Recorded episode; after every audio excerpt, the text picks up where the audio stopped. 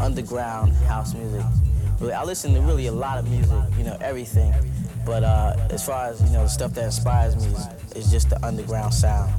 You might not hear, you know, these songs on the radio, you know, and in a way it's like jazz. I, ha- I have a, uh, a concept that I go by in the way that house music is jazz because it's just raw feeling, feeling, feeling, feeling.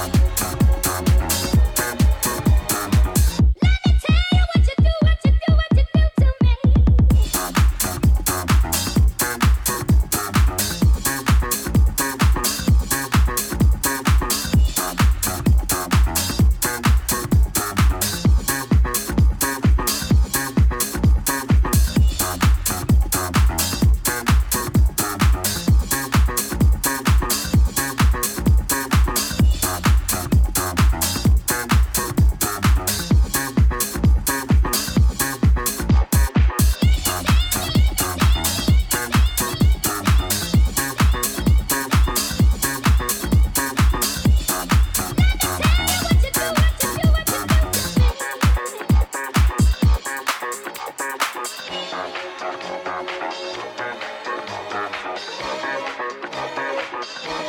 you.